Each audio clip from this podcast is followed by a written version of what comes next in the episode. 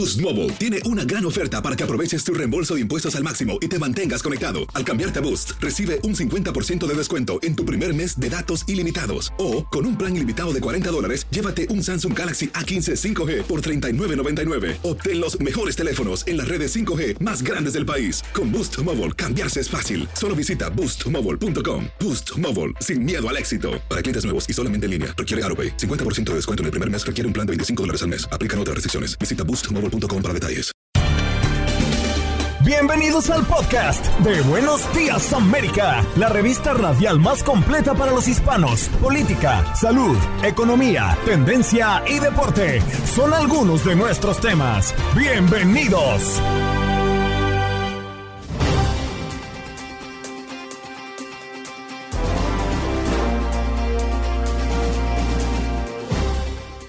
Hola, soy Andreina Gandica y este es el podcast de Buenos Días América.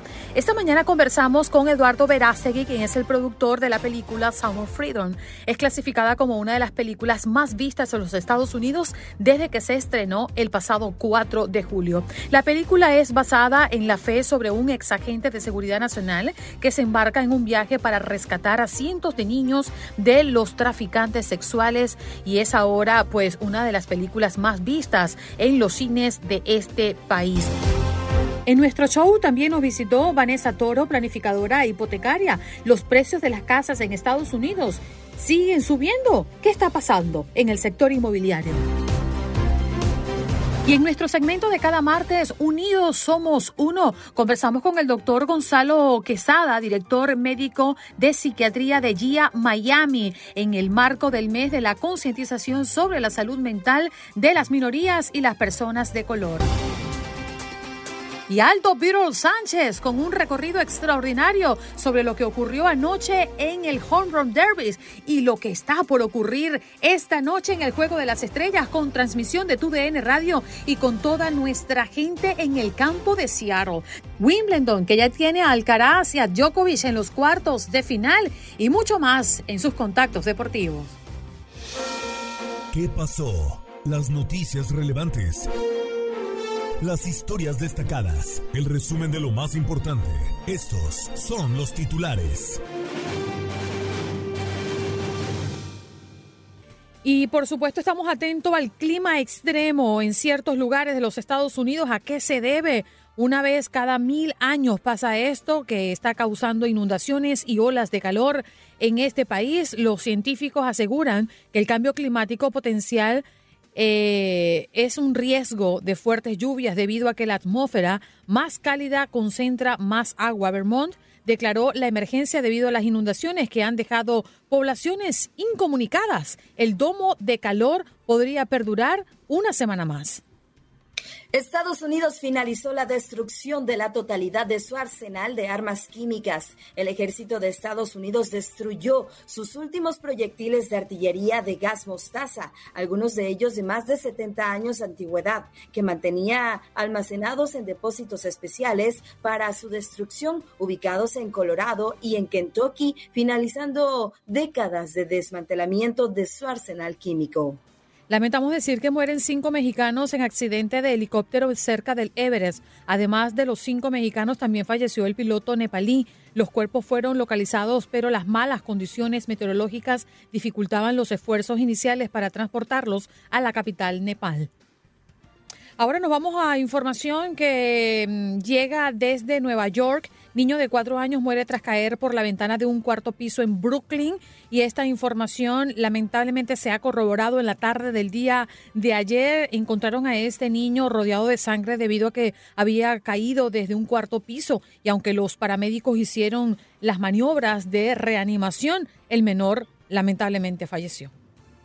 Formulario I-130, clave del programa de reunificación familiar para Colombia, El Salvador, Guatemala y Honduras. El nuevo programa humanitario abre la puerta a extranjeros cuyos trámites de residencia por medio del formulario fueron aprobados. Podrán entrar a Estados Unidos a esperar que les llegue la residencia permanente. El gobierno advierte que los indocumentados no pueden pedir la green card de parientes inmediatos. Ahora información desde Miami, Noticias 23, nuestra local en el sur de la Florida, habló con la niña de seis años que estuvo a punto de ser secuestrada en el noreste de Miami y que se salvó gracias a que mm, de manera muy valiente mordió a su raptor cuando éste se la llevaba cargada de la, a las fuerzas de su casa. La policía arrestó al hombre identificado como Leonardo Venegas, de 32 años. Un juez le negó el derecho a fianza. Con la violencia de las maras bajo control, Bukele busca gobernar El Salvador otros cinco años. El partido del presidente Nayib Bukele anunció su candidatura a la reelección para las elecciones de febrero de 2024. El popular mandatario tendría la obligación de pedir permiso al Congreso para ausentarse al cargo antes del primero de diciembre. Y si revisamos noticias que nos llegan desde Illinois, comunidad de Bridgestone Park está preocupada por la llegada de vendedores desalojados del Discount Mall. Decenas de miembros de esta comunidad asistieron a una junta organizada por la concejal del Distrito 14, donde pudieron expresar sus inquietudes ante la posible llegada de la zona de algunos vendedores que fueron desalojados de esta localidad. En otra información, Francisco Oropesa, el responsable de la masacre de una familia hondureña en Texas el pasado mes de mayo, pudo ser detenido antes de la masacre, reveló una investigación. Según un uniforme, lo oficial del alguacil de Texas tenía conocimiento de que Oropesa portaba un arma de fuego de manera ilegal y se encontraba como indocumentado en el país. Sin embargo, no dieron aviso a las autoridades migratorias ni tomaron medidas efectivas ante las denuncias de su pareja por maltrato. Y también información que nos llega desde Houston o desde Texas, en este caso, un experimento, debemos mencionar, muestra alto peligro de dejar a niños y mascotas en los autos. Nos preocupa muchísimo. Las autoridades en el condado de Montgomery mm, llevaron a cabo una demostración para advertir a los padres de familia sobre lo peligroso que es dejar dentro de un auto a un menor o una mascota. Durante la dinámica se evidenció cómo es que las altas temperaturas en el interior del vehículo afectan a ritmo cardíaco, entre otras cosas. Inesperado problema con el pasaporte. Tu viaje podría estar arruinado y todavía no lo sabes. Renovar o tramitar tu pasaporte en Estados Unidos para salir del país podría convertirse en un dolor de cabeza, forzando a un cambio de planes en el último minuto o a la pérdida de mucho dinero. Y es que se está tardando en dar las citas para sacar el pasaporte. Y en información deportiva, hoy se llevará a cabo el juego de las estrellas de la MLB en punto de las 8 de la noche, tiempo del este.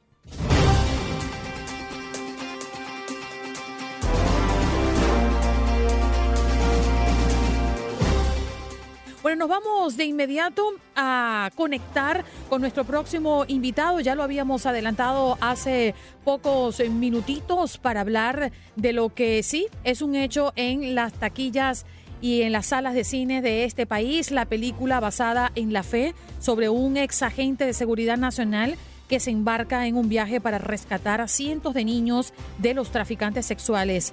Está eh, como una de las primeras películas vistas en los Estados Unidos en este momento en las salas de cine. Vamos a darle la bienvenida a Eduardo Verástegui, quien es productor de esta película Sound of Freedom eh, Sonido de la Libertad. Gracias, Eduardo. ¿Cómo estás? Gracias por estar con nosotros y madrugar, ¿eh? Aplauso por aquí. buenos días, buenos días, familia. ¿Cómo están? Muchas gracias por esta entrevista. Mira, eh, hace, no me lo vas a creer, pero antes de anunciar que teníamos esta conversación contigo en la mañana del día de hoy. Muchas personas ya se habían dado cita en el programa para hablar de la película que estaba en el cine, que es un, un, problema muy fuerte que se está experimentando en los Estados Unidos. Y a propósito también de que hoy tenemos este tema sobre la mesa, no escapamos de la realidad, ¿no? Más allá de lo que podemos ver en esta película que ciertamente habla de la realidad ayer intento de secuestro de una niña en Miami y que gracias a su valentía pues pudo salvarse de ser parte de esas cifras espeluznantes. Háblanos un poco de esta idea, Eduardo, cómo llega a tu mente, cómo llega a convertirse de un pensamiento, una preocupación a una idea plasmada en película. Hace ocho años conocí a Tim Ballard en Los Ángeles, California. ¿Quién es Tim Ballard? Un ex agente del Departamento de Seguridad Interna de los Estados Unidos que junto con sus socios, que son ex Navy SEALs, ex agentes de la CIA, ex agentes militares, estos eh, eh, agentes viajan por diferentes partes del mundo encubiertos, visitando los, eh, los rincones más oscuros del planeta a rescatar niños secuestrados para explotación sexual. Cuando yo los conocí aquí en Los Ángeles, pues por un lado quedas inspirado de, obviamente, de conocer a héroes de la vida real de carne y hueso, y por otro lado, eh, cuando me cuentan a detalle lo que le hacen a estos niños, niños de 3 años, de 4, de 5, de 6 años, que son abusados sexualmente de 10 a 15 veces al día promedio durante los próximos 10 años. Eh, y después de que ya el cliente no los quiere porque ya no son carne fresca, ese es el vocabulario que ellos usan, pasan al segundo negocio que es el mercado negro del tráfico de órganos. Los abren y los venden en partes, venden, venden sus órganos. Entonces cuando escuchas estas cosas ya no puedes dormir, no puedes voltear hacia el otro lado, eh, hacerte como que no escuchaste nada, con los brazos cruzados, callado, porque el silencio estimula al perverso, al verdugo, al bandido. Entonces, eh, en ese momento, Tim Ballard me vio, vio mi cara y me dijo, yo sé que es muy triste, Eduardo, lo que te hemos contado, pero es más triste que ahora que lo sabes no hagas nada. ¿Qué vas a hacer? Y en ese momento nace un llamado eh, desde lo más profundo de mi corazón. Le puse pausa a todo lo que estaba haciendo en mi vida en ese momento y dije, bueno, soy cineasta, tengo un arma muy poderosa que es el cine, un arma poderosa, masiva de inspiración y de instrucción. Entonces, ¿qué voy a hacer? Una película. Y lo que me motivó fue cerrar los ojos y decir, ¿qué tal si fuera mi hijo el que desaparece? ¿Qué tal si fuera mi hija? ¿Qué haría yo? Paro todo lo que esté haciendo esperaría que el mundo entero pare todo lo que esté haciendo para que me ayude a encontrarlo. Bueno, esa va a ser mi motivación, porque no quiero que me pase esto, no quiero que esta tragedia me pase a mí para yo despertar. Mejor voy a hacer algo para que no me pase y para que ya no le pase a nadie más, porque estamos hablando de millones de niños secuestrados en el mundo destinados a la explotación sexual. Entonces hice un compromiso, le hice una promesa a mis padres de que iba a dedicar toda mi vida, toda mi vida, a trabajar con este ejército de gente valiente que no tiene miedo de ser la voz de los niños que no tienen voz y que no se pueden defender. Y empecé, eh, eh, empecé esta aventura, este proyecto hace ocho años, me tardé ocho años en hacer esta película, muchos obstáculos. Eh, recuerdo también cuando Tim me dijo, Eduardo, es muy peligroso a lo que te estoy invitando, quiero que estés muy consciente a lo que te vas a comprometer. Yo tengo muchos amigos, nosotros tenemos muchos amigos, pero también tenemos muchos enemigos y esos enemigos serán tuyos. Entonces, eh, eh, ¿estás consciente de ello? Mi hermano, estoy listo para dar mi vida por la causa más noble que yo pueda dar, que es los niños, salvar a los niños. Voy a seguir este principio universal que dice, tus hijos son mis hijos y por ellos la vida doy. Y aquí estoy, eh, muy, muy contento por el éxito de la película. La verdad es que no me lo imaginé, no me lo imaginé que fuera, que fuera a salir el 4 de julio una fecha muy difícil para películas independientes como la nuestra, compitiendo con películas gigantes como Indiana Jones, distribuidas por una de las compañías más importantes y más grandes del mundo, como Disney, con la distribuidora más chiquita de Estados Unidos, Angel Studios, con una película con un presupuesto hormiga comparado con el de ellos de publicidad y marketing. Y aún así, el 4 de julio, Sound of Freedom le ganó a Indiana Jones. Eduardo, y rompiendo las taquillas, gusto saludarte. Un tema, como bien lo mencionas, eh, muy fuerte, muy duro, sabiendo que Estados Unidos además es eh, consumidor de, sexo con niños en el mundo, que consume mucha pornografía infantil y bueno, todo el eh, tratamiento que, que se le ha dado a esto. Mencionas ocho años de trabajo. ¿Cuáles han sido los retos más grandes que enfrentaste, además de una pandemia, crisis económica? Todo lo que ha pasado en estos ocho años de, trabajo que has estado haciendo para poder sacar adelante esta película que, bueno, ahorita está rompiendo las taquillas. Una película llena de retos desde el primer día. Eh, cuando decido hacer esta película junto con Alejandro Monteverde, mi socio, quien es el director y guionista de esta historia, eh, empezamos a tocar puertas para invitar a inversionistas a que se sumen a este proyecto. Y al principio todos nos decían que no, la verdad es que a este tema no le vamos a entrar, es un tema muy peligroso y de ahí no nos, no, de ahí no se bajaban, esto es algo muy peligroso. Y yo les decía, pues sí, es peligroso, claro que es peligroso, pero es más peligroso no hacerlo a la larga. Y yo insistía, ¿qué tal si fuera tu hijo? ¿Qué tal si fuera tu hija? Entonces, eh, ese fue el primer reto, conseguir los fondos para hacer la película. Finalmente eh, tocamos las puertas correctas. Tenemos un equipo de casi 40 inversionistas que dijeron que sí y que gracias a ello se, gracias a ellos se pudo hacer esta película. El segundo reto eh, más difícil fue encontrar al actor. Más de 20 actores pasaron. los agentes nos decían, no, este material no es para mi actor o simplemente está ocupado o o, no. No nos interesa ese proyecto hasta que le dije a Tim Ballard, ¿quién quieres que te interprete? Y él fue el que me dijo, Jim Caviezel, el que hizo Jesucristo en la Pasión de Cristo. Yo le dije, ¿por qué él? Yo no había pensado en él porque es más alto que tú, no se parece a ti, es mayor que tú. Me dice, no, no, Eduardo, yo estoy buscando no solamente un gran actor, sino un embajador. Y él tiene el corazón que yo necesito, un corazón valiente, que diga, sí le entro, y yo estoy seguro que te va a decir que sí. Y no solamente eso, va a estar con nosotros toda su vida, luchando eh, por, esta, por esta causa, porque esta lucha es de todos y él tiene el corazón. Bueno, pues le mandé un mensajito ese día, me contestó, yo lo, ya lo conocía a Jim Caviezel, me dijo, nos vemos esta noche en tal café. Fui con Alejandro Monteverde, le presenté el proyecto y en ese momento me dice, eh, Eduardo, esto es muy personal para mí, eh, mándame el guion mañana. Le mandé el guion, me llama, me dice, adelante, solamente que tengo un reto, otro reto, puros retos. ¿Qué, pasó ahora? me dice, es que mi esposa acaba de ver Narcos Colombia en Netflix y no quiere que yo vaya a mm. Colombia a filmar esta película. Me dio un coraje, un coraje em, porque estas series de televisión, estas telenovelas, glorificando el narcotráfico, la apología del delito, donde glorifican eh, el mal. Yo no digo que no suceda eso en nuestros países. En todos los países hay cosas buenas y cosas malas, pero ya basta de ponerle la cámara todo lo malo todo el tiempo y lucrar con ello, porque le hacen mucho daño a nuestros países, porque mucha gente, percepción es realidad, percepción es realidad. Mucha gente que no conoce México, Colombia, eh, piensan que todo es así, entonces, eh, para prueba, un botón. Aquí tienes a una señora que decía, mi marido no va a ir a hacer esta película a Colombia por estas razones. Entonces le llamo a Tim Ballard y le digo, mi hermano, ¿qué hacemos? Tengo una buena y una mala. La buena es que Jim Caviezel dijo que sí. La mala es que su esposa acaba de ver Narcos Colombia en Netflix y no quiere que vaya. ¿Y qué eh, hicieron? ¿Cómo lo hicieron? Entonces. Bueno, Tim Ballard es una persona que trabajó en la CIA, es una persona que ya trabaja, en ese momento ya trabajaba en un grupo táctico de inteligencia privada. Sí eh, me dice, mira, pregúntale si, dile, a su esposa y a él que si 30 ex Navy SEALs son suficientes para cuidarlo. Bueno, pasó el recado, eh, solucionado, solucionado el reto. Ya estábamos en Colombia filmando. Pero fíjate cómo, cómo son las cosas.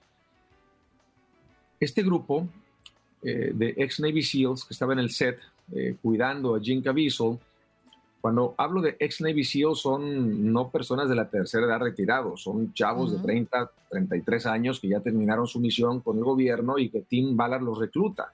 Entonces, entrenados para matarte con, con dos dedos, ¿no? Y de pronto la mitad de ellos no estaba en el set. Y yo como productor de la película, pues estoy enterado de quién está en el set, tengo que pasar lista, ¿no?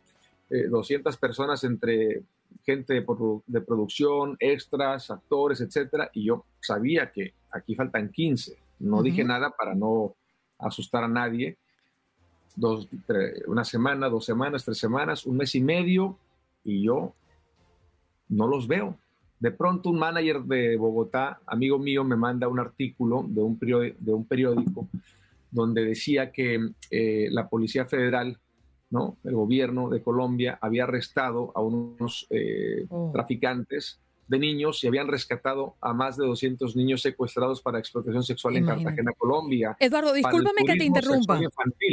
Discúlpame que te interrumpa porque tú sabes cómo es el tiempo aquí en radio y tengo exactamente 30 segundos para despedirte. Es una mm. historia fascinante fuera y dentro, ¿no? De la pantalla, por lo que vemos. Mm. Pero por favor, te dejo estos 15 segundos que me restan mm. para que invites a todos a que vayan al cine a verla. La, buena noticia fue que gracias a que la señora dijo que no, estos 30 ex Navy SEALs fueron y gracias a eso ellos fueron los que rescataron a los niños. Entonces, la película empezó con el pie derecho, vamos al cine a ver Sound of Freedom, está rompiendo la taquilla los niños de Dios no están a la venta. Vamos al cine a ver Sound of Freedom. Muchísimas gracias por esta entrevista y espero que esta película toque su corazón y espero que cuando salgan del cine se hagan la misma pregunta que yo me hice hace ocho años. ¿Qué puedo hacer para terminar con esta terrible realidad de una vez y por todas y te conviertas en un embajador de la libertad. Gracias, Eduardo Verástegui.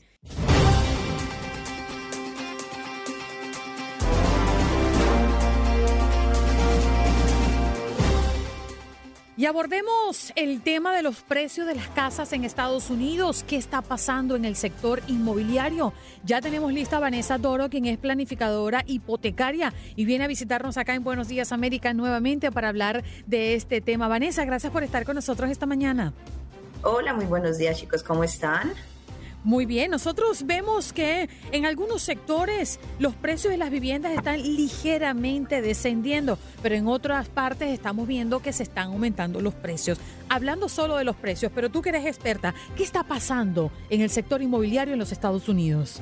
Claro que sí, pues digamos, eh, a lo contrario en realidad en lo que están diciendo las noticias, en realidad estamos en un punto mucho más estable de lo que hemos estado en los dos últimos años. Digamos, aquí en, en, nuestra profesión y, especialmente los bienes raíces, los dos últimos años en realidad fueron unicornios eh, en el mercado en los últimos, se puede decir, más de 20, 30 años, porque todo lo que ha pasado en los últimos dos años ha sido una apreciación, digamos, que nunca se ha visto, que en muchos, en muchos sectores metropolitanos fueron de 16 y es, especialmente aquí en Florida, eh, más del 20%. Pero ahora lo que estamos mirando es que todo está regresando mucho más estable, porque cuando nos ponemos a mirar lo que pasó el año pasado, también con, con la alza en intereses, claro, muchas personas se asustaron o tuvieron que recalcular cuál era la movida exacta o, mejor a, nivel financiero, pero ya muchas personas ya están mirando, ok, ya la, la, la alza de intereses aquí está, digamos, eh, sigue subiendo un poco, eh, pero creo que las familias ya se están como acomodando en realidad lo que es ya como el, el nuevo normal, se puede decir. Eh, pero sigue estando, sigue estando la demanda demasiado fuerte y aunque, aunque sí, los intereses sí, sí han aumentado, pero históricamente cuando los intereses se aumentan y están altos, eso promueve y da más estabilidad a que, a que los precios de las casas se disparen lógicamente a tremenda magnitud. Vanessa, buenos días, un gusto saludarte. Eh, ¿Tienes el dato de qué ciudades o qué, en qué estados de Estados Unidos eh, se tienen los precios más caros eh, para adquirir una vivienda? Pues yo diría, ah, yo diría en estos momentos, en, donde estamos ubicados nosotros, que es en el noreste, que sí, ha estado un poco ha estado un poco alto, eh, más que todo porque hay mucha inmigración, mucha inmigración de otras personas, otros estados eh, regresando, bueno, viniendo más que todo como por la zona de, Florida. Eh, y también, digamos, en la parte de California, Nueva York, también estamos mirando que muchas personas están yendo, lógicamente, de esos estados, pues más que todo por el costo de las viviendas. Vanessa, si comparamos los precios de hoy con los precios durante la pandemia, que además fueron precios de locos, habían casas que hasta se subastaban en pocas horas porque la gente llegaba y daba yo doy más, yo doy más y el que daba más se llevaba la casa. Pues me atrevo a preguntarte porque esta combinación de precios más bajos pero con altas tasas de interés ¿En qué se reduce? ¿En una oportunidad para comprar o definitivamente es el momento de esperar a que esas tasas bajen para no pagar mm, al final del camino la casa en varias ocasiones. Claro, claro. Pues sí, lo que pasó el año pasado en la subasta y dando mucho, digamos, dando excedentes, creo yo que ahorita se ha normalizado. Estamos viendo que las casas ahora duran un poco más en el mercado a comparaciones como estábamos el año pasado. En estos mismos momentos estamos aproximadamente a nivel nacional de tres meses digamos, de, supply, ¿cierto? Digamos, de, las casas que están disponibles a la venta. Acerca del punto que me comentaste, si uno debe esperar eh, en, la parte de la compra, todo depende. Si tú estás ahorita en un momento o estás, o estás bien a nivel financiero, siempre es bueno comprar. ¿Por qué? Porque lógicamente al comprar, pues tienes muchos beneficios, ¿cierto? A comparación a ser inquilino. En la parte de compra, lógicamente estás eh, contribuyendo hacia tu principal, que ahí estás abriendo capital, ¿cierto? Aunque las tasas de intereses sí estén un poquito altas, pero hay demasiados beneficios como, como también... Eh, digamos, deducible de taxes, que el interés ya sabes que es algo deducible, los impuestos es algo deducible. Entonces, cuando estamos mirando todo el esquema financiero y en realidad lo que, lo que da a ser propietario, hay muchos más beneficios que seguir alquilando. Porque otro punto que es muy importante de ver, que digamos, las casas van a seguir incrementando de precio, no al nivel como lo que hemos visto en los, 12, en los dos últimos años, que fue algo totalmente fuera de lo normal, pero ahorita mismo eh, con los pronósticos estamos más o menos al 5.5 de crecimiento de apreciación. ¿Y eso qué significa para una familia? Lógicamente una alza en su patrimonio. Entonces, que las también han subido. Es una realidad, las rentas también han subido y las personas que están pues eh, rentadas también tienen que sacar gordo de su bolsillo. Pero estas personas que están pensando quizás, ah, Vanessa, en comprar una propiedad para inversión, ¿es el momento? Con tal que hagan los números sentidos, sí. ¿Cierto? Digamos, todo, todo al final tiene que ver con los números. Si estás buscando una propiedad de inversión, es sumamente importante que las familias o los, individuos trabajen con asesores hipotecarios y también de bienes raíces que lo puedan guiar porque lógicamente no toda inversión es una buena inversión si no hay rentabilidad. Entonces siempre digo, los números es un componente demasiado importante para estudiar y ver si es algo viable que les va a dar un retorno.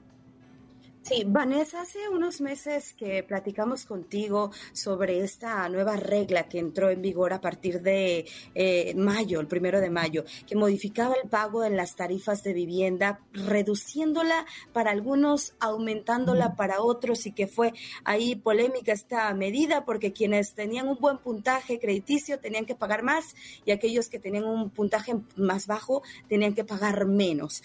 ¿Cómo has visto esta medida? ¿Cómo ha funcionado? Eh, y, bueno, pues cómo se está implementando. Claro. Pues sí, digamos, desgraciadamente no, no hay mucho que hacer en esa parte, ¿cierto? Porque, digamos, eso es a nivel nacional lo que hicieron en ese cambio de más, más que todo Fannie Mae y Freddie Mac, que son los préstamos convencionales. Eh, más que todo es, es mirar las opciones financieras y también la estrategia de compra porque a veces en vez de poner, por ejemplo, un préstamo, poner en vez de un 10% de cuota inicial, puede ser que poniendo un 5% de cuota inicial les sale un poco mejor los números y también los intereses. Por eso, igual, de nuevo, cuando uno trabaja con un asesor financiero que en realidad sabe lo que está haciendo y le pueden presentar las opciones más viables al cliente, ese sería mi consejo más favorable para las familias. Pero si es algo que se está viendo y aquí es donde yo creo que donde se tiene que manejar mucho la estrategia financiera, ¿cierto? Para poder ayudar a muchos más compradores ajustar un poco ese interés y que no les afecte tanto. Vanessa, agradecemos tu tiempo y estos minutitos para aclarar porque siempre el tema inmobiliario y sobre este sector es de interés para nuestra comunidad. ¿Dónde podemos encontrarte? Claro que sí, pues siempre me pueden eh, llamar al 954-646-4644 o también a Vanessa a toroteam.com y estamos aquí a la orden. Gracias. Vanessa Toro, planificadora hipotecaria. Hoy hablando de los precios de las casas en Estados Unidos. Siguen subiendo. Ya regresamos. El Departamento de Impacto Social y Sostenibilidad de Televisa Univisión presenta su segmento Unidos Somos Uno, un espacio para la voz de nuestra comunidad hispana.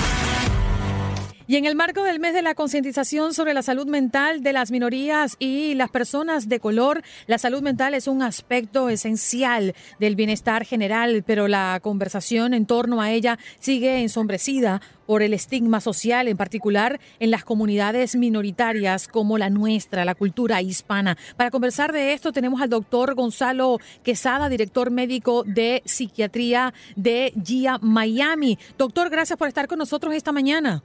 Muchas gracias, buenos días. Hemos hablado varias veces sobre el estigma que existe en la comunidad hispana sobre la salud mental, pero usted, en su experiencia, ¿cuáles son los trastornos de salud mental más comunes que ha visto en los latinos acá en los Estados Unidos y cómo se manifiestan? los, los trastornos más comunes en la comunidad latina son muy parecidos a los trastornos más comunes en la comunidad en general. Eh, tenemos la ansiedad, los trastornos de ansiedad, eh, tenemos la depresión, eh, tenemos uso de sustancias, pero yo vendría diciendo que el más común es la ansiedad que se corresponde con el trastorno más común en general, la, la población en general. A ver, Jane, no te escuchamos. Eh, creo que tenés el micrófono cerrado. Ahora Sí, eh, doctor, buenos días. Eh, un gusto saludarlo. Cuéntenos cómo podemos ayudar a la comunidad a que, eh, bueno, pues puedan atenderse estos problemas, estos trastornos y qué tipo de servicios o ayuda pueden buscar. Bueno, lo primero que, que, habría que hacer es, educar, ¿no?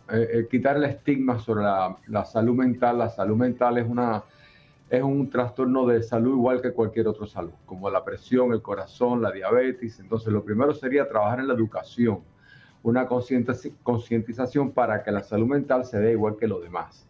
Hablar con la familia, hablar con los amigos eh, y buscar un profesional de la salud mental que sea capaz de guiarte en el camino de la recuperación. Eh, hay muchos métodos para eh, trabajar en la salud mental. Está la psicoterapia, está las medicinas, está la, los TMS, que es lo que hacemos aquí en GIA. Hay, hay muchas vías para llegar a la sanación, pero lo importante es la educación, la educación desde que sean niños. Eh, tener problemas de ansiedad, problemas de depresión, problemas de trastorno bipolar es una enfermedad como cualquier otra.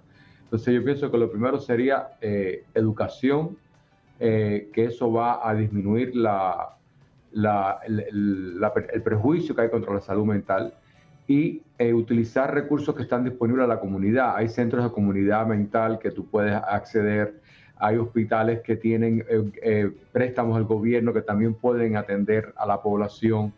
El otro, un, problema que pasa en la población hispana y otras poblaciones no solo es que, no, que tenemos el, el prejuicio, sino que muchos de nosotros no tienen papeles, muchos de en, en nuestra comunidad no tienen papel para atender papeles inmigratorios. Hay centros de salud que no requieren papeles migratorios y de hecho, doctor, bueno, sabemos que nuestra comunidad está sumamente golpeada por la entrada en vigencia de esta nueva ley en Florida, la SB 1718, que también pone allí en duda si ir o no ir a tomar un tratamiento o atenderse médicamente. Doctor, me queda muy poquito tiempo, pero me gustaría entender dónde podemos ubicarlo o poder eh, tener este servicio para la ayuda a nuestra comunidad. Bueno, yo estoy en GIA Miami, está aquí, estamos en Brickley la 15 Aquí podemos darle más información, eh, pero hay centros comunitarios como eh, Citrus, eh, diferentes lugares que tú puedes ir a, tu, a busca tu, la organización local de tus áreas y ahí vas a encontrar servicios que no importa que no tengas papeles, porque a veces el miedo de que si no tengo papeles yo voy y me voy a meter en un problema. No tiene nada que ver, te pueden atender sin papeles. Seguro, doctor. Donde sí te atiende. Vale, muchísimas gracias por estos consejos y por ponernos en contexto un problema tan presente y a veces poco atacado en nuestra comunidad. Un abrazo grande. Muchas gracias por la oportunidad. Doctor Gonzalo Quesada, director médico de psiquiatría de GIA Miami, hablando de este centro que ofrece una tecnología de vanguardia llamada estimulación magnética transcranial, que cuando se utiliza junto con la terapia de conversación tradicional puede ayudar a gran medida. Ya regresamos. Estás escuchando el podcast de Buenos Días América, la revista radial más completa para los hispanos. Escúchanos en las diferentes plataformas: Euforia, Spotify, TuneIn y iHeartRadio.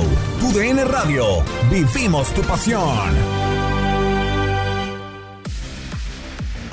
Adrenalina, pasión y orgullo. Todo por ser campeones. En Buenos Días, América. Contacto Deportivo.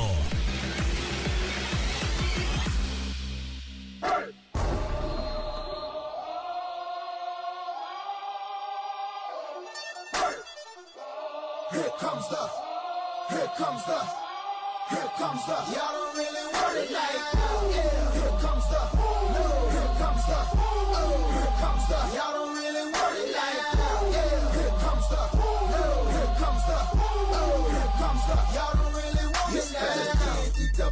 Bienvenidos, bienvenidos a este primer contacto deportivo para hablar de lo que es noticia hoy en día la NFL, porque sigue, sigue la preparación de cara a la pretemporada. vámonos primero con el Joe Burrow, ¿eh? porque ya puso bajo aviso a los Chiefs en la conferencia americana. ¿De qué estamos hablando? Pues vamos a citar algunas de las palabras que comentó en una entrevista a la cadena ESPN este grandísimo atleta. Hemos elaborado un gran plan en los últimos años para llegar al campeonato. Ahora solo tenemos que terminarlo. Lo mejor de eso es que todo lo resolvamos en el campo, por lo que estamos ansiosos de, de vernos en diciembre.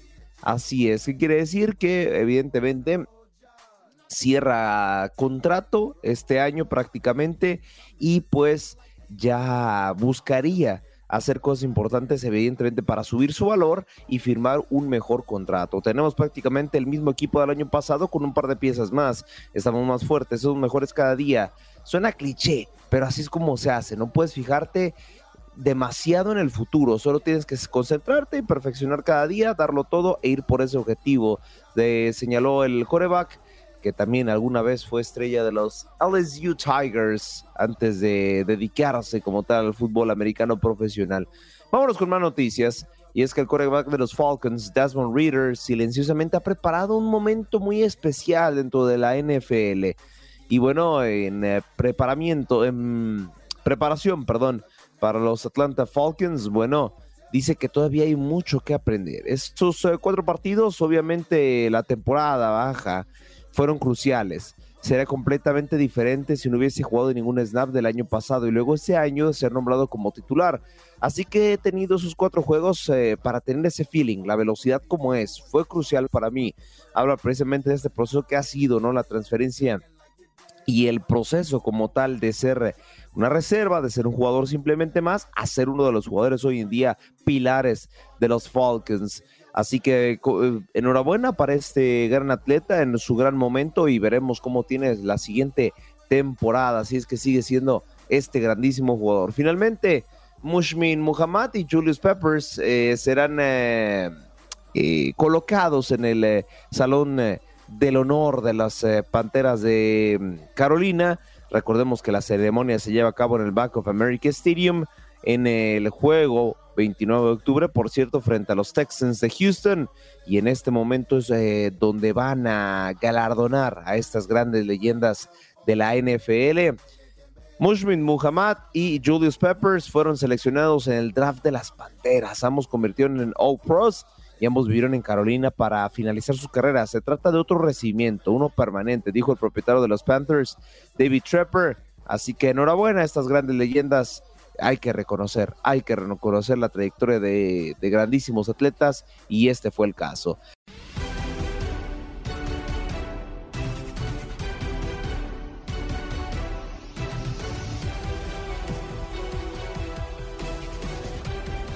Bienvenidos, bienvenidos a este segundo contacto deportivo para hablar un poquito de lo que hoy es eh, actividad prácticamente del torneo Wimbledon. Hoy hay grandes duelos, prácticamente en unas dos horitas más. Jack Sinner se estará enfrentando a Roman uh, Safilun para lo que viene siendo la ronda de cuartos de final. Del otro lado, Andrei Rublev se estará midiendo a Nova Djokovic para buscar prácticamente a los primeros semifinalistas del torneo. Y el día de mañana, Dani Medvedev se estará midiendo a Christopher Evans y del otro lado, Carlos Alcaraz a Holger Run para definir ahora sí a los eh, últimos cuatro participantes de este gran torneo que se lleva a cabo en el Reino Unido. En el individual femenino también hoy, hoy ya prácticamente en unos minutos arranca el partido entre Jessica Pegula y Marqueta Vandusova, la nacida de la República Checa frente a la estadounidense y también Iga Swiatek hará lo propio frente a Lina Svitolina el día de mañana continuará la actividad, ya simplemente para definir a las últimas eh, semifinalistas, Madison Keys frente a Arina Zabalenka y del otro lado a la nacida en Túnez, Ons Jabeur frente a Jerena Rivaquina. En dobles masculino, por su parte, pues bueno, hay actividad de latinoamericana. Evidentemente, recién inicia el partido entre Ariel Bejar y Adam Plasblek, el nacido en República Checa junto al uruguayo. También el argentino Horacio Ceballos está compitiendo en estos momentos y ganando el segundo set al momento. En el dobles femenino, en esos momentos, eh, Jared Minen y Ana Bondar se estarán midiendo a Mari Buscova y Sara Sorribes en lo que viene siendo también esta ronda apenas en los octavos de final, en lo que viene siendo este torneo de Wimbledon. Así que dejamos, dejamos Reino Unido y viajamos a los Estados Unidos.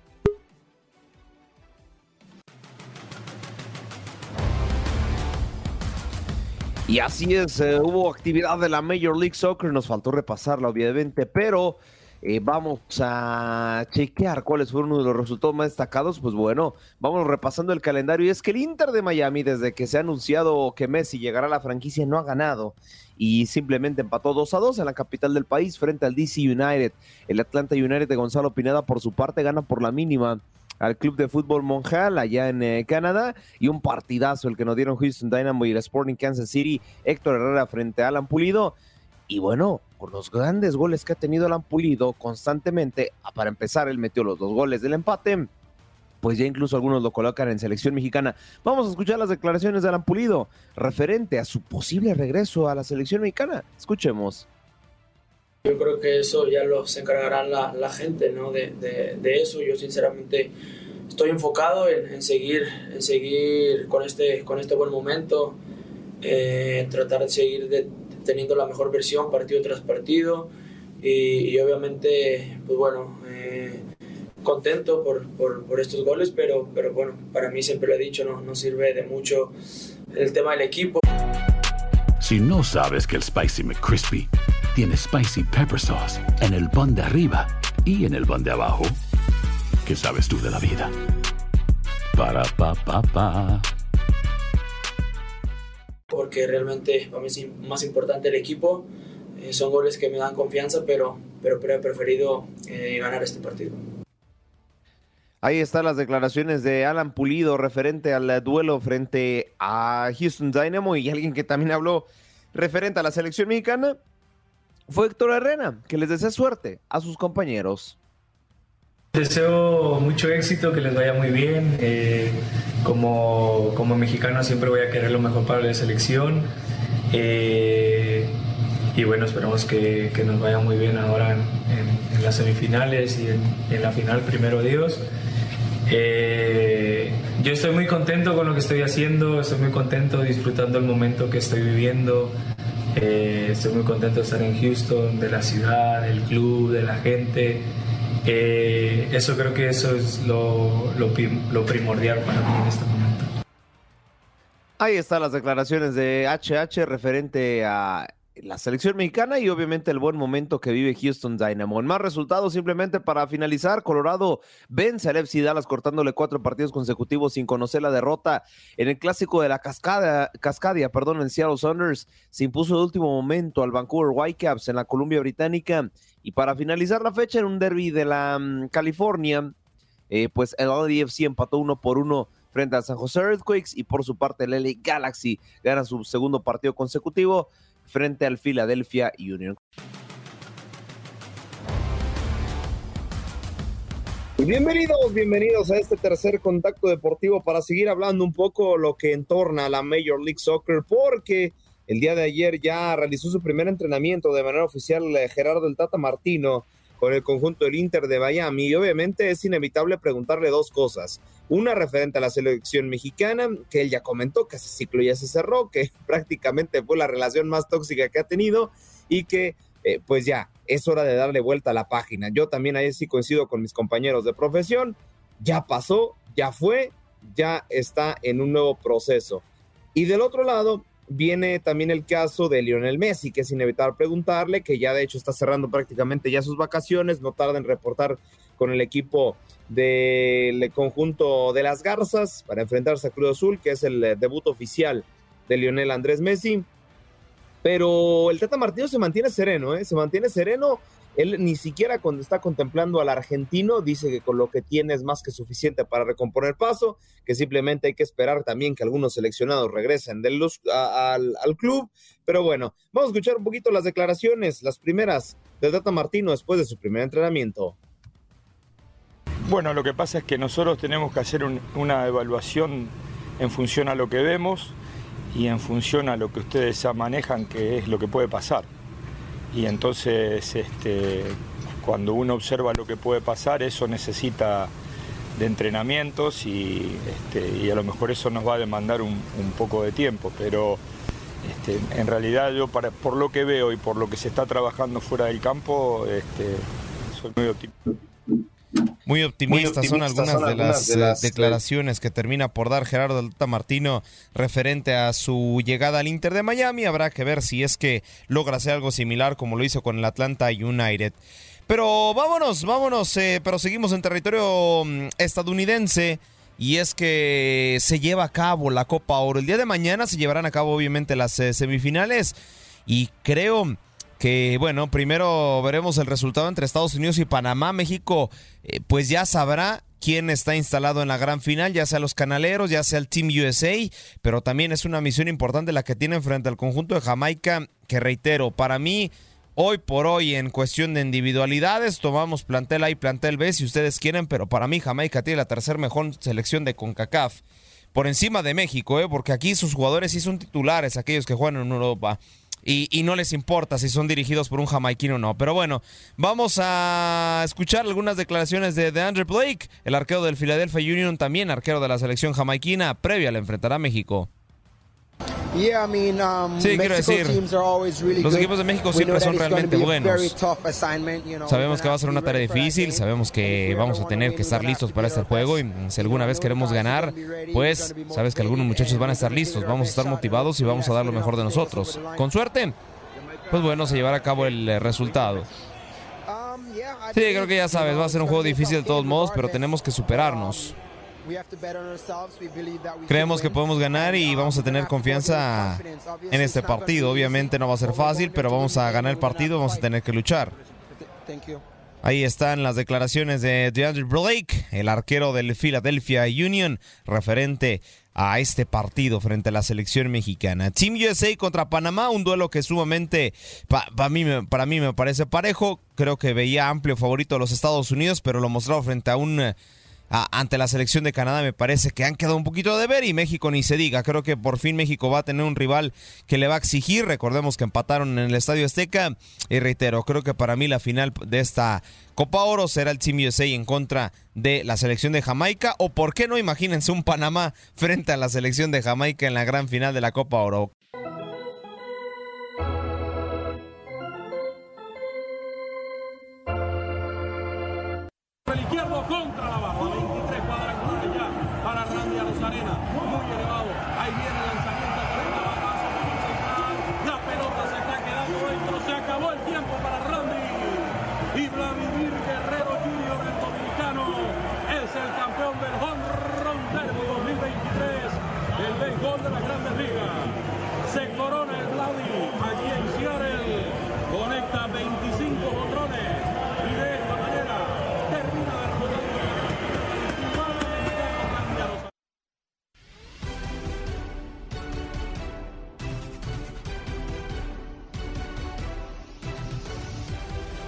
Y bienvenidos, bienvenidos a este contacto deportivo, el último de hecho, para hablar de lo que pasó el día de ayer en el Home Run Derby. Para ello tenemos a alguien que estuvo en el lugar de los hechos, nuestro queridísimo Luis Quiñones. ¿Qué tal Luis? ¿Cómo estás?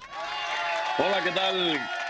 Muy buenos días, mi estimado Aldo. Aquí andamos, aquí andamos eh, disfrutando de todo lo que ha sido y lo que falta todavía por disfrutar de este gran show que es el Home Run Derby y Juego de las Estrellas aquí en la bella ciudad de Seattle. Un estadio también espectacular, el T-Mobile Park, y más verlo de la manera en que estaba ayer, totalmente repleto. Y por supuesto, también me imagino que hoy tenga esas condiciones. Una final ayer espectacular. Yo creo que ayudó mucho que llegara uno de los peloteros más mediáticos que tenemos hoy en día en las grandes ligas, que es el cubano mexicano para no meternos en problemas con nadie, ni con cubanos ni con mexicanos, Randy Arozarena y ante el dominicano Vladimir Guerrero Jr., que logra llevarse la corona de este Home Run Derby, la primera para él, y repetir algo que logró su padre, el ya miembro del Salón de la Fama de las Grandes Ligas en Cooperstown, Vladimir Guerrero. Además, como bien veíamos ahí la, final, así la, vivimos, la narramos aquí en TUDN Radio junto al colega y buen amigo Alberto El Beto Ferreiro. Fue una final espectacular. Faltando 30 segundos, habla a Randy Arozarena, le, le quedaban solamente cuatro jonrones para igualar al menos a Vladimir Guerrero Jr. No lo logra, se quedó a dos cuadrangulares, 25 a 23 terminó la gran final con el título para el dominicano Vladimir Guerrero Jr. Anoche, anoche se bailó bachata y merengue, también acá en, en, Seattle, fue lo que se estuvo bailando, fue lo que se, eh, como tal, se estuvo eh, disfrutando la música, la puso el dominicano Vladimir Guerrero Jr. Oye, Luis, ¿y qué pasó con el buen eh, Pita Alonso? Que por ahí, pues bueno, algunos ya lo colocaban como ya la cuarta corona consecutiva. Mira, podemos decir, eh, Aldo, que se dieron por ahí un par de sorpresas. Para mí la primera es Pete Alonso, que pierde en la primera ronda precisamente contra el local Julio Rodríguez. Julio Rodríguez, como dicen en México, le metió toda la carne al asador, al asador en la primera ronda. Él abre esa primera ronda contra Pita Alonso y lo hace nada más y nada menos que con 41 jonrones. Julio Rodríguez, J. Rod, fue el que más jonrones conectó en esa primera ronda. Pero al parecer, mi estimado Aldo, y vamos a dejar esto ya quieto por acá. No pasa nada, no pasa nada.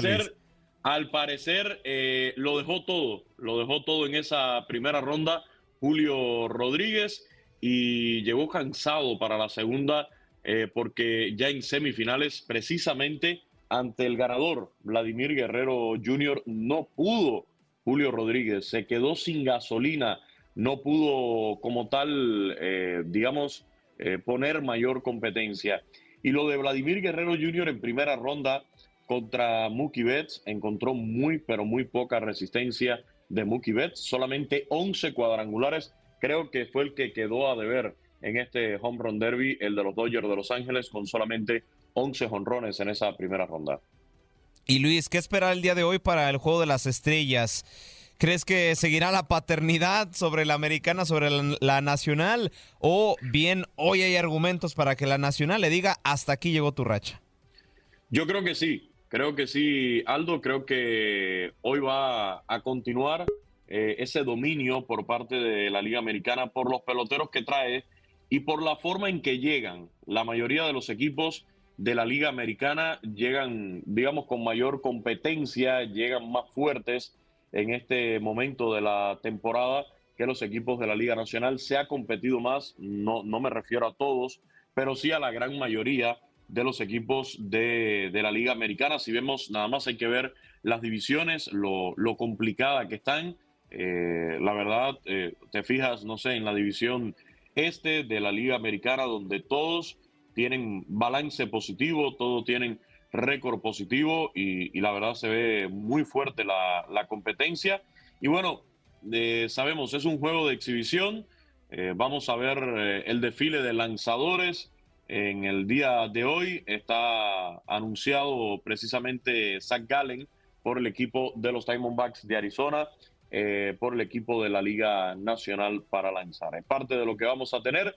Va a ser una verdadera fiesta. Ayer, Aldo, Sensacional la respuesta del público, por supuesto, todos entregados a Julio Rodríguez, que era el local, que era el de casa, y hoy pues es la oportunidad de ver a los mejores peloteros de la temporada juntos allí en el terreno de juego, en un escenario, reitero, sensacional. Hoy solamente nos va a quedar por ahí la, duda, ayer se jugó con techo abierto, sin embargo, al terminar el juego, procedieron a cerrar el domo del estadio. Ya veremos hoy si se juega a techo cerrado, techo abierto. No creo que, haya problemas con las condiciones climatológicas. Quizás solo fue para proteger el terreno de juego eh, durante la noche y hoy volvamos a ver este T-Mobile Park nuevamente con el, con el techo abierto, ¿no? Como, como se vio ayer con un panorama espectacular.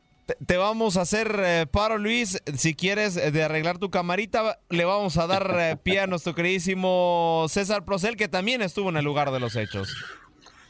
No, hubieras dejado a Luis. Luis está, está le vamos a hacer paro. en cuadro y todo. Yo estoy de acuerdo que no solamente arregle la cámara, sino que arregle la cama también, que no la hizo. Sí, no, o sea, la, cama no se arregla. Yo, a mí eso ya. ¿Cómo que no se arregla? Voltea, voltea la cámara a ver cómo está la tuya. No, eso es un filtro. es, un filtro, es que no, ha llegado el room service.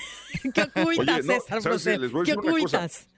Aquí, en, aquí en, la habitación decía, hay un letrerito que dice, si requieres, eh, no sé, housekeeping, como se llama, ¿no? Que, que lleguen a limpiar el cuarto, avísanos en el front desk. Entonces dije, ah, bueno, entonces ayer antes de irme al estadio le dije, oye, pueden hacer este housekeeping y dicen, ah, ok, me piden la habitación y todo. Anoche cuando regresamos, ya no sé, eran las 11 y 30 de la noche, hora de Seattle, o sea que imagínate la hora que era de, de ustedes. Este, entro a la habitación y la veo igual que cuando me fui al estadio. pues, ¿qué hicieron? Entré al baño y nada más me dejaron un, montón de toallas.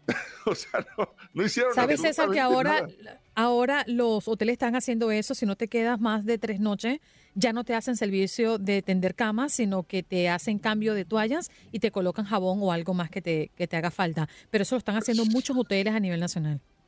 Pues sí, pero digo, a de cuentas, estamos aquí que cinco, cinco noches desde el sábado, en, fin, desde el viernes. La, la cosa aquí es eh, que la cama es un filtro, no le hagan caso a esto, mira. es un filtro, es un filtro. ¿eh? Te saludo, Quiñones, feliz día. Adelante, Aldo. Hola, hola, Andreina. Compañeros, tanto para César como para Luis, ¿cómo está el ambiente en la ciudad de Esmeralda? ¿Sí se respira ambiente de MLB? Ya, ya vimos algunos videos a través de las plataformas en donde desde el aeropuerto te da la bienvenida, pero ¿cómo está el ambiente estos últimos dos días donde en realidad se lleva a cabo un evento?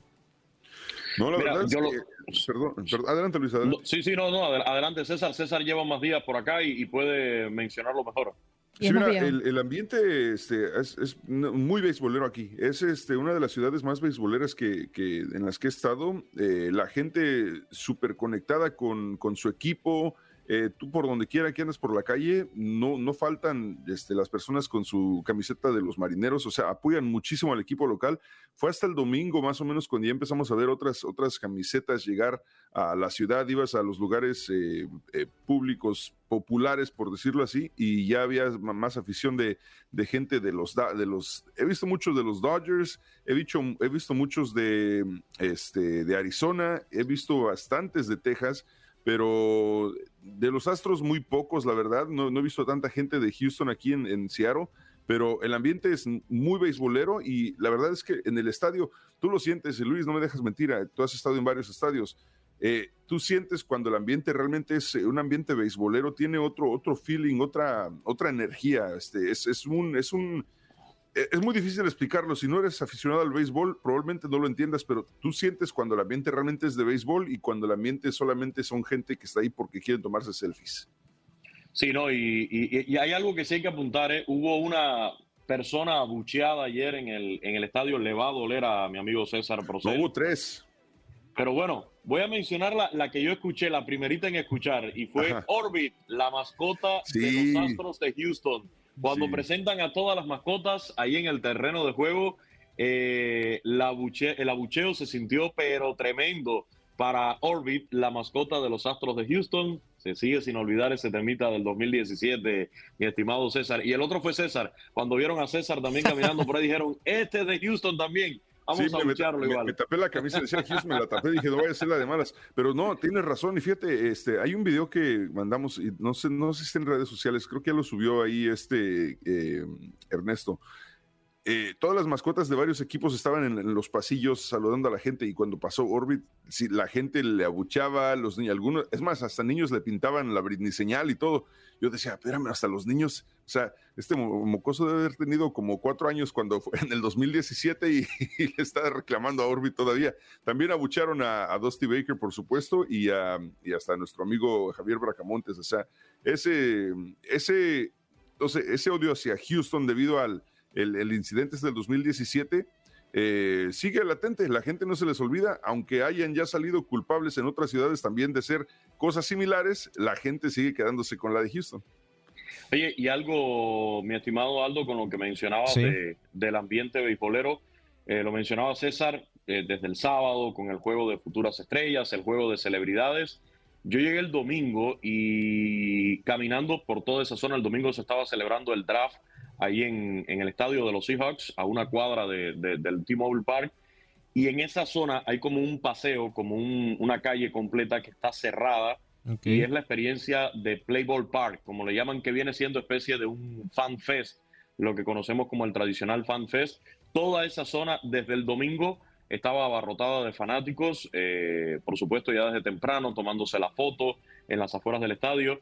Ahí en redes sociales de, de TUDN Radio está un video que grabamos el domingo con aficionados que llegaron incluso desde Monterrey, en, Nuevo León, México, sin boletos, llegaron hasta acá, andaban buscando en la reventa a ver dónde podían conseguir. Me, me hablaban de cifras de más de mil dólares, que era lo que se estaba manejando en ese momento, pero sí, desde el domingo se estaba sintiendo el gran ambiente acá previo a este Home Run Derby Juego de Estrellas. Compañeros, los tengo que despedir, ya nos agarra el corte. César, muchísimas gracias. Gracias a ustedes. Luis, muchísimas gracias. Y éxito, te escuchamos a las 5 del Este, ¿cierto? 5 del Este en Desde el Diamante, 7 y 30 de la noche, tiempo del Este con la previa y a las 8 el Juego de las Estrellas también por TUDN Radio. Y con esta información cerramos nuestro cuarto y último contacto deportivo. La bola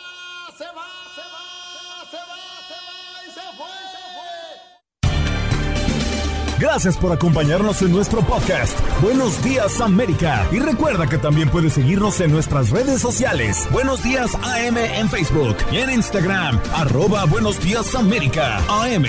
Nos escuchamos en la próxima.